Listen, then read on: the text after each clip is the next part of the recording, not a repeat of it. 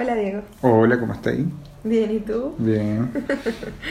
Ya estamos listos para iniciar este episodio. Después de hace unas semanas que empezó fuerte todo lo del coronavirus. Claro, el coronavirus llegó a Chile eh, y, y bueno, eh, ha sido como súper complejo. Toda, todo el país eh, se ha ido adaptando a cómo funciona con coronavirus. Eh, y hay mucha información que corre alrededor de eso. ¿Cómo, cómo lo has vivido tú?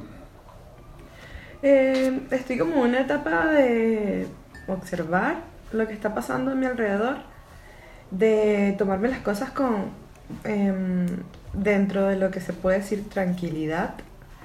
Em, y sí, honestamente, eh, estoy cada vez más em, resguardándome en cuanto a la delicadeza que pueda tener con respecto a mí y a mi entorno.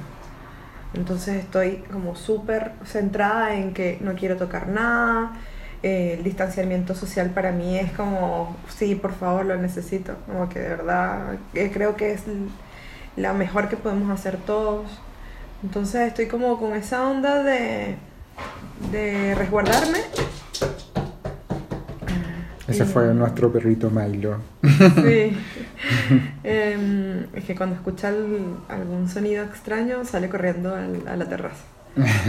Bueno, que estoy como, retomando lo que te decía, estoy como en esa onda de estar súper atenta a todos mis movimientos y a todo lo que hago precisamente por evitar el contagio. Y dentro de lo que se puede hacer, estoy feliz de que cada vez veo más personas que están tomando conciencia del distanciamiento social.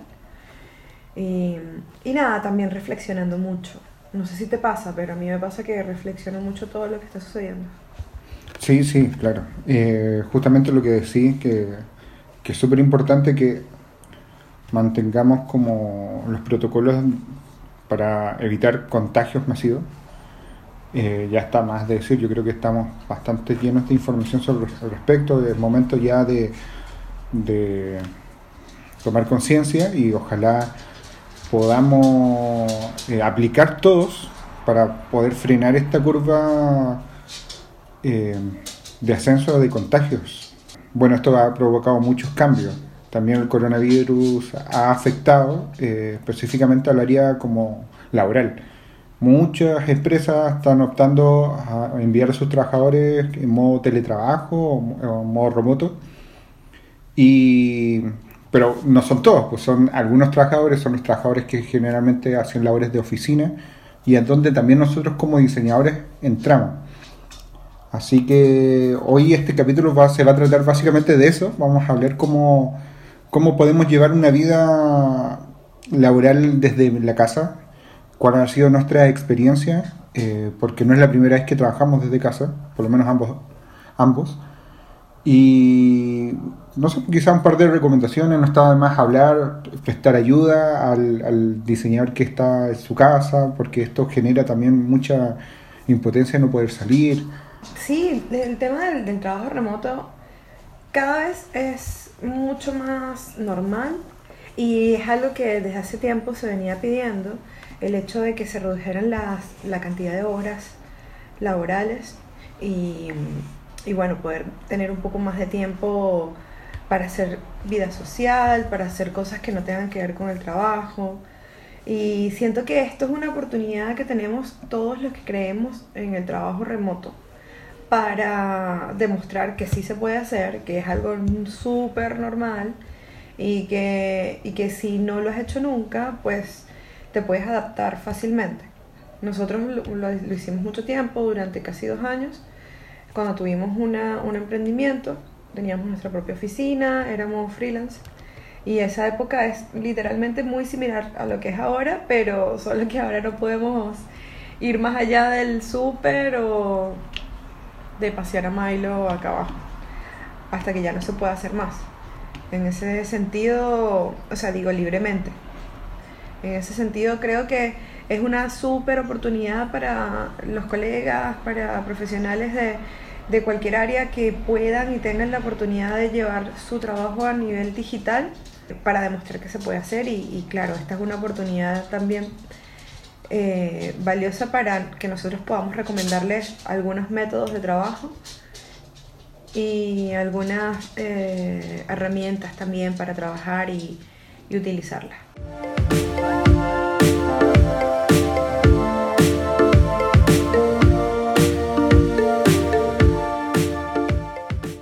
Bueno, entonces, fuera de este corte doméstico, Fucha, oh, el Milo. Eh, ha sido como súper complicado tener el Milo dentro de la casa porque lo hemos sacado menos, solamente como que lo sacamos a que haga sus necesidades, eh, un paseo bastante corto en comparación a los paseos que nosotros habitualmente le damos. Y ha hecho, ha sido complicado tenerlo porque, claro, es ansioso, está acostumbrado a esos paseos largos y no entiende muy bien por qué pasa todo esto. Eh, o sea, la situación en la que estamos. no tiene idea, en absoluto. Sí. Pero, pero igual es rico tenerlo en casa porque siento que no- nos proyecta una energía que siempre lo ha hecho, pero en este minuto que tenemos que tener distanciamiento social, como que la energía de tener una mascota, de tener un ser que no está conectado con ninguna noticia, con nada de lo que está sucediendo alrededor, más que lo que vivimos nosotros, es invaluable. Sí, verdad. sí, te calma, como que te lleva a otro, a otro estado. Así que, muy buen aporte, Milo. muy bien. Más allá de tus patitas mágicas. Oye, conchufándonos de nuevo en la, la conversación, eh, hablemos de cómo hemos trabajado nosotros freelance. Tú, bueno, nos dijiste recién un poco, hablaste un poco de eso.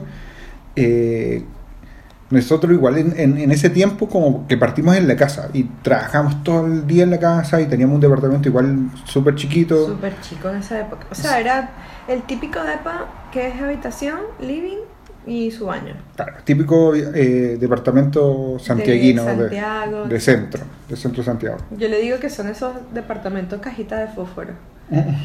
Porque literalmente son como un rectángulo y, y la habitación y ya, es la pieza. como que yo, como estudié arquitectura, como que todo lo veo así más eh, desde arriba, como una proyección, y lo veo como literalmente como un rectángulo. Y me imagino demasiado la cajita de fósforo, donde cabe todo. Eso, eh, ese era un factor importante que hacía complicada nuestra labor un poco en, eh, en la casa porque eh, como éramos, era una situación muy chica, el- el- la cocina, el mesón de la cocina era también la mesa y obviamente nosotros no teníamos más mesas, sino que ocupábamos para almorzar el mesón de la cocina. Que era bastante cómodo, a veces lo extraño un poco. Sí, me gustaba porque te- es- bueno, tenía esa integración con el living, era súper bueno. Sí, la cocina, el mesón, tenía el bar. y- Y bueno, ahí nosotros almorzábamos y también eh, trabajábamos. Y era como súper cansador porque teníamos como esos pisos altos que no Ay, tenían sí. respaldo y eran como... wow. Que de hecho venían con el DEPA. Sí. Qué incómodos eran. Los recuerdo y me duele la espalda. Oye, pero tú cuando trabajaste remoto, no, bueno, yo conozco esa vez, pero no sé si otras veces habéis trabajado remoto. Eh, ¿Trabajaste siempre siendo freelance o trabajaste en una, alguna empresa que te dio la opción de trabajar de manera remoto? No, la verdad es que no. Siempre trabajé remoto, freelance.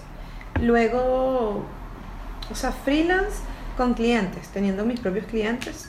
Y, y luego, mm, remoto, estar, a ver, no, me parece que nunca he estado como en una empresa contratada remoto hasta ahora. Mm. A mí me ha tocado las dos veces. Yo trabajé remoto, bueno, contigo y uh, muchas veces antes. Trabajé remoto en una empresa que se fue mi jefe a otra empresa y me, me llevó, pero antes yo ah, tenía un proyecto que eran esos proyectos de unos 3, 4 meses, entonces me fui a trabajar a ese proyecto y paralelamente él me quería llevar y como le dije que no podía estar los primeros 4 meses porque iba a estar metido en ese proyecto full time, podía trabajar remoto para él. Y ahí comencé a trabajar remoto, pero claro, duré unos cuatro meses, pero era porque efectivamente me iba a integrar después. Claro. Pero no fue que la empresa apostó a, eh, desde un principio por esa, por esa opción, yo la tuve que proponer. Claro, fue una necesidad que se presentó y tú la resolviste. Claro, claro. Y ¿sabes qué? Fue súper importante. Yo de todas mis experiencias trabajando como de modo remoto, siendo freelance o no, como que he sacado súper buena enseñanza de eso porque eh, el hecho de levantarse temprano, mantener una rutina, eh, cumplir Ah, ciertos horarios. ¿Qué te parece si enumeramos esos consejos para que sea como toda una lista que le vamos dando a todos eh, de manera de que sea como más establecido? Ya, bacán, pues bacán. Bu- Bueno, Eso, entonces sería partiendo de lo que tú dices, Mm. levantarse temprano. ¿Qué más? O sea, ya, eh, esto es una lista según lo que nosotros creemos que nos- a nosotros nos funcionó, básicamente. Yo, yo digo levantarse temprano, ¿qué decís tú? Bueno, yo digo vestirse. Vestirse, pero no como la parte de arriba una camisa de botones y abajo eh, el pijama. No, yo, di- yo voto por el vestirse completamente y hacer la rutina tal cual como si fueras a ir a una oficina en el exterior. Entonces, levantarse, Vestirse. ve- no ducharse, claro, claro. Claro. vestirse y servirse el café literal como cuando estás en una oficina externa. Buenísimo. Y lo otro, eh, respetar tus horarios de, de entrada al, a sentarte frente al computador y los horarios también muy importantes de la hora de pararte de ahí e ir a almorzar. Y descansar. O descansar, ¿cachai? De salir y pu- pucha, ir al baño, si tenéis que ir, si tenéis que estirar la espalda, estirar, no sé si vais a poder estirar las piernas estando en tu casa, pero por último tratar de hacer ciertos ejercicios que te ayuden a, a salir del estado en el que estáis, porque igual es un estado de estrés importante. Entonces como que yo notaría mucho el- los horarios, o sea, como que respetar mucho los horarios, no solamente de tu pega, sino que tus horarios para ti también.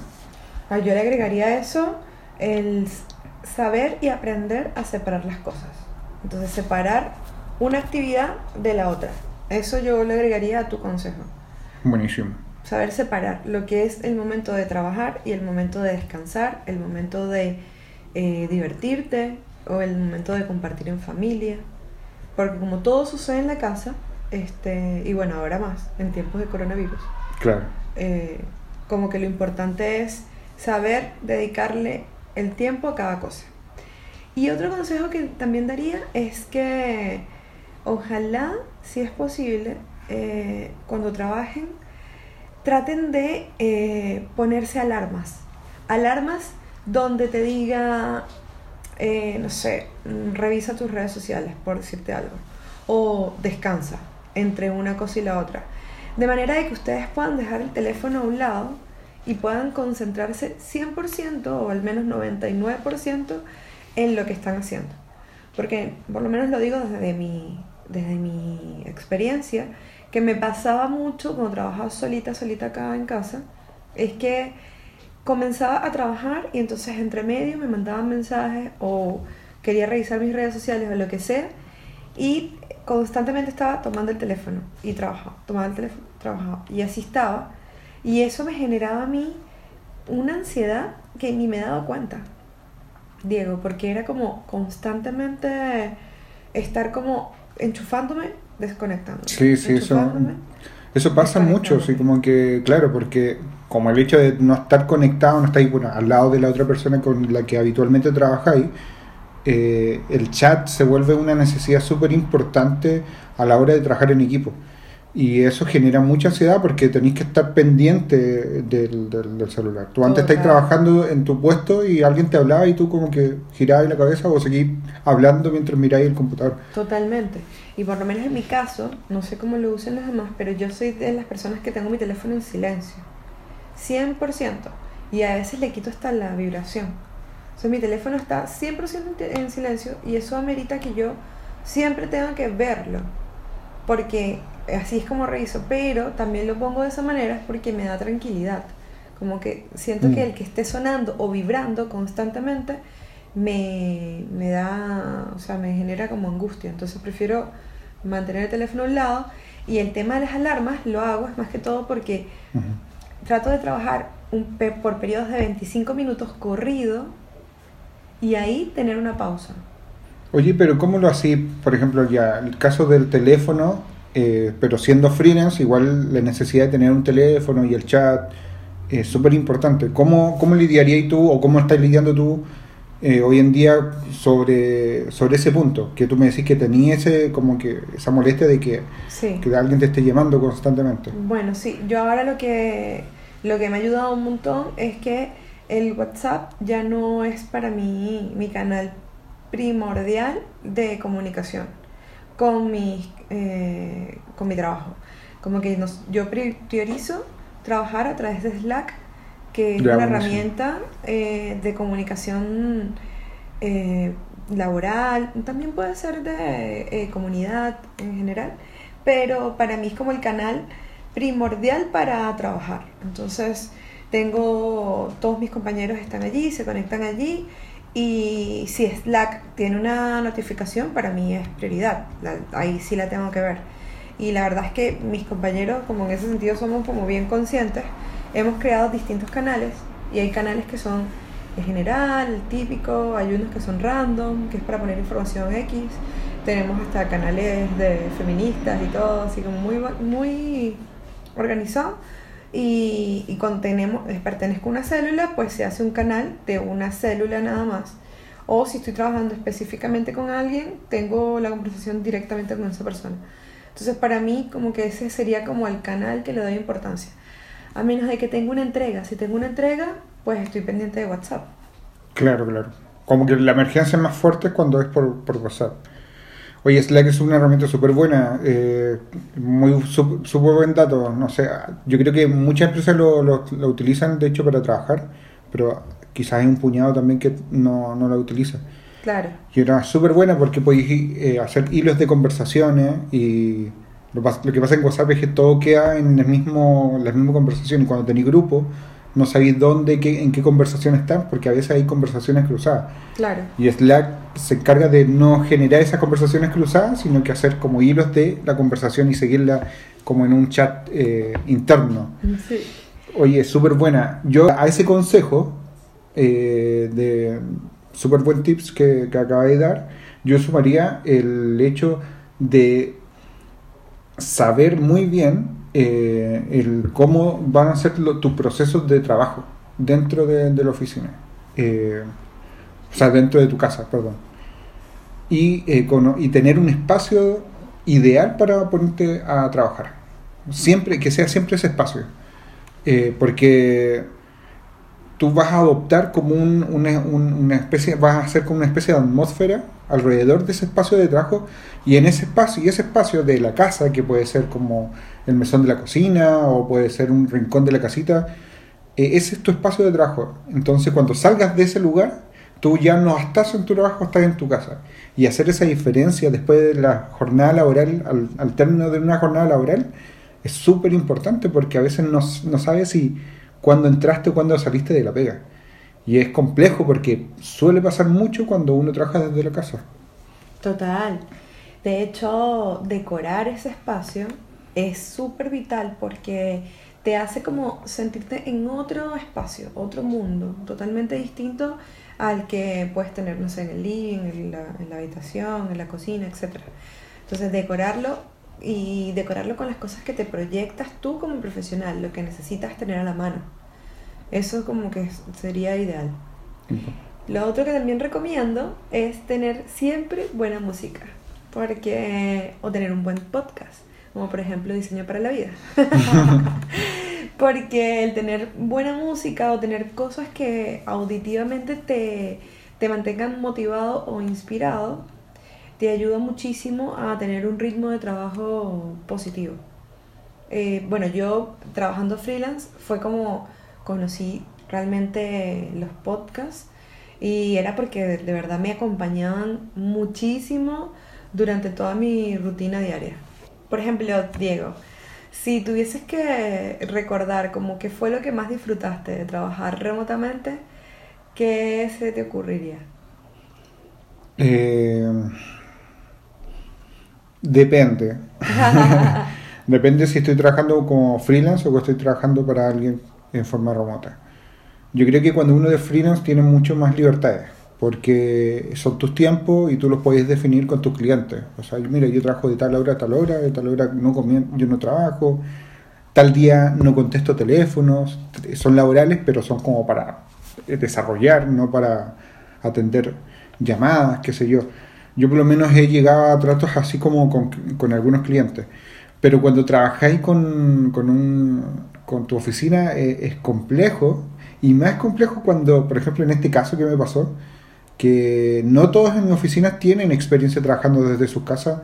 Y claro, el primer día, por ejemplo, mi pega fue un caos, así como que conversaciones cruzadas, dobles pedidas de trabajo, y porque realmente hay gente que, claro, no, no, está acostumbrada, sino que está acostumbrada como al, al, a lo que significa trabajar en una oficina, con tus compañeros de trabajo, en fin.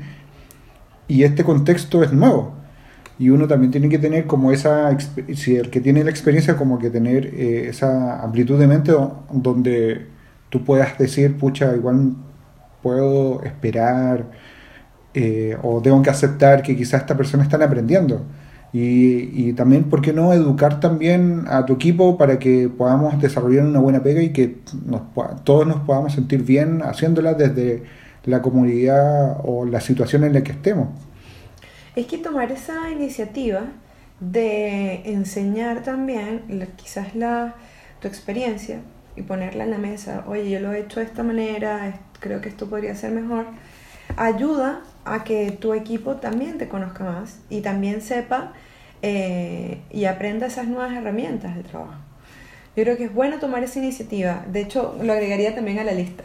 Si estás trabajando remoto eh, por primera vez, y consideras que tienes prácticas diferentes que puedan aportar a tu equipo de trabajo, menciónalo.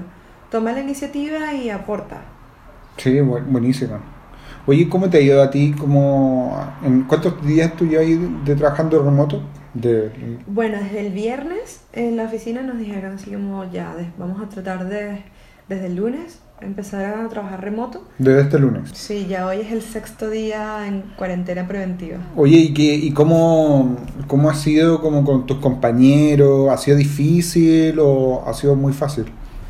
La verdad es que ha sido bastante fácil, porque mm, también por lo que te digo, o sea, nosotros somos una comunidad que a través de Slack estamos como constantemente enviándonos información, opinándonos, dándonos eh, buen contenido, hablando de, hasta de la contingencia eh, que está sucediendo en el mundo, pero, pero nos enfocamos full al trabajo. Entonces, eh, ha sido bastante buena, la verdad. Oye, pero también hay como muchos profesionales o quizás personas que no están con la oportunidad de trabajar desde la casa y las mandaron a estudiar, o sea, los mandaron a la casa nomás. Y yo creo que un buen consejo para esas personas y o las personas que tengan tiempo de estar mucho tiempo en la casa, creo que es un momento para aprender y, tomar un curso, especializarse en algo, leer un libro, ver muchas series, muchas películas, mucho documental. Como que hay que tomar como este tiempo también como para formarnos más como profesionales y aprender cosas nuevas.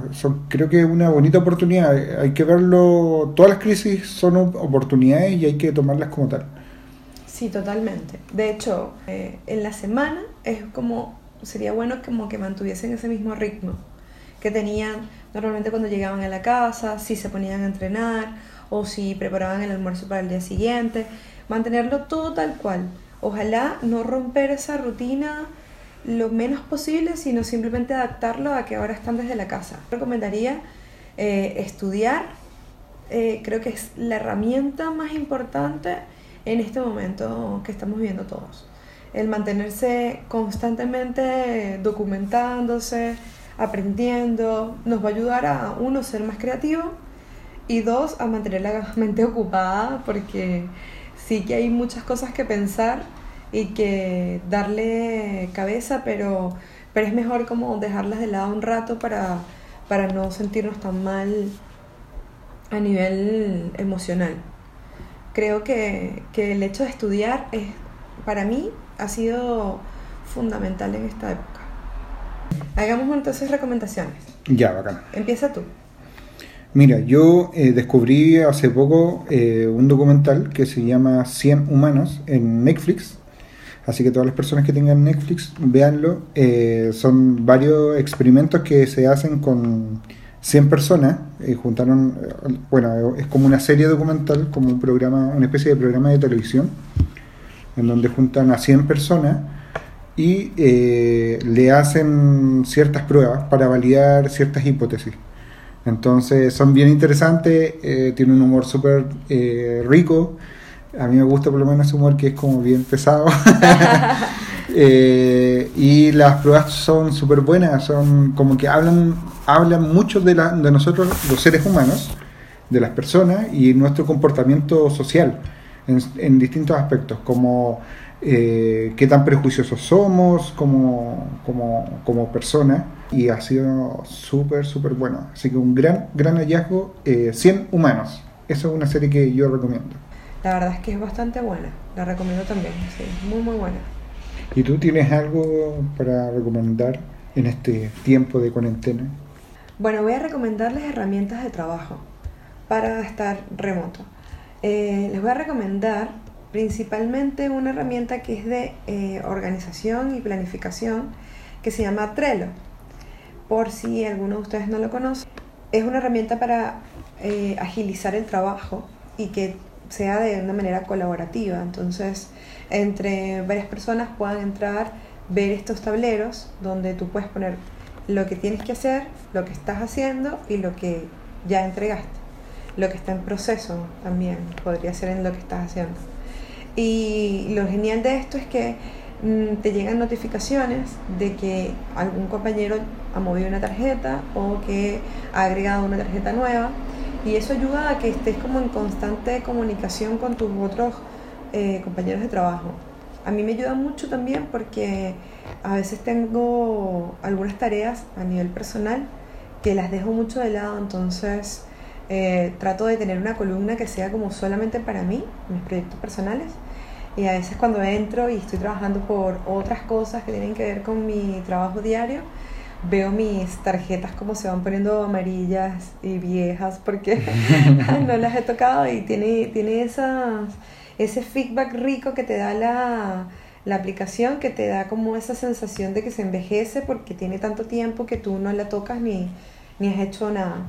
Entonces también te ayuda con el tema de las horas, cuánto tiempo te queda para que esa, esa tarjeta se venza. Y bueno, tiene un montón de, herramientas más que de verdad la recomiendo 100%. Oye, eh, y bueno, no, nos pusimos a hablar, tenemos que eh, agotar tiempos, nos pusimos como a conversar y esta conversación se transformó en un podcast.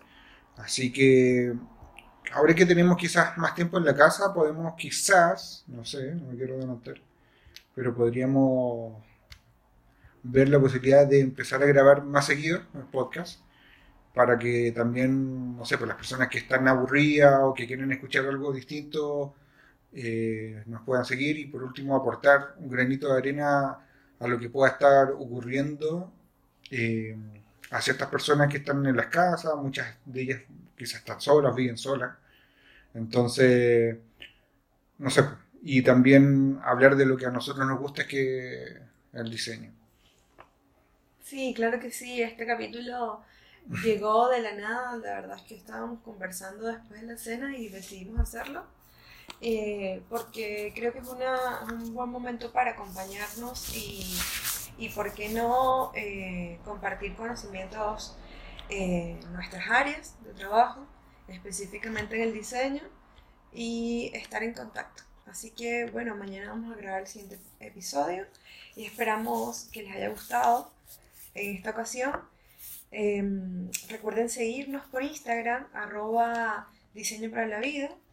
Es diseño para la vida. Em, también pueden seguirnos en eh, Spotify, que es donde nos están escuchando. Y para los que no nos están escuchando en Spotify, también estamos en Google Podcast. Eh, próximamente vamos a subir los episodios a YouTube, por, también con el canal Diseño para la Vida. Y, y bueno, nada, espero que les haya gustado este, este nuevo episodio y que recuerden tomar todas las previsiones y precauciones para no contagiarse con el coronavirus. Y no contagiar a más. Claro, traten de tomarse esto con bastante seriedad y pensar no solamente en nosotros, sino pensar en que cuando somos precavidos con nosotros mismos, estamos ayudando también a las personas que nos rodean y a nuestro contexto. Eh, y bueno, por otro lado, también tratar de tomárselo con tranquilidad, eh, estar cerca de las personas que, que pues, necesitan nuestro apoyo y, y muchos cariños de acá, estamos en contacto. Así es. Nada, muchas gracias por escucharnos, eh, recomiéndanos, compártenos y nos vemos en un próximo episodio. Chau, chau. Chao.